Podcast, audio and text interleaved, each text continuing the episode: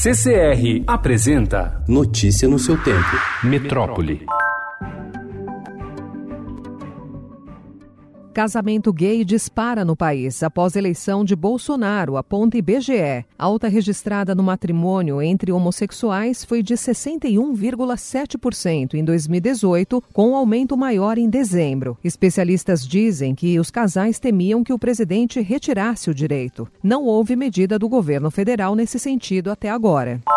Embora o número de casamentos entre pessoas do mesmo sexo tenha aumentado no ano passado, de uma maneira geral, a tendência é um pouco diferente. As pessoas estão se casando menos e adiando cada vez mais a data do enlace. Em 2018, houve uma redução de 1,6% nos matrimônios em relação ao ano anterior. O número de pacientes autorizados pela Anvisa a importar canabidiol cresceu oito vezes em quatro anos, segundo dados do órgão. A partir do ano que vem, esse e outros compostos poderão ser produzidos e comercializados em território nacional, como prevê regulamentação da agência aprovada nesta semana.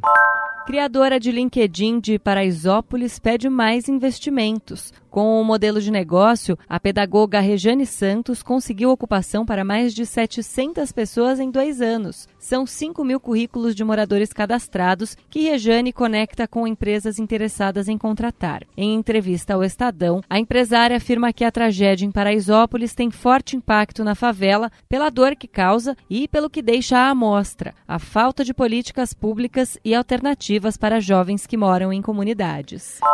A ouvidoria da polícia está solicitando investigações sobre a atuação da Polícia Militar em outros três bailes funks da capital paulista e da Grande São Paulo que terminaram com pessoas feridas e mortas. O ouvidor Benedito Mariano vê indícios de excesso no comportamento dos agentes em casos em Guaianazes no mês passado, em Heliópolis no fim de semana passado e em Guarulhos no fim de 2018. A Secretaria de Segurança Pública diz que todas as ocorrências estão sendo investigadas.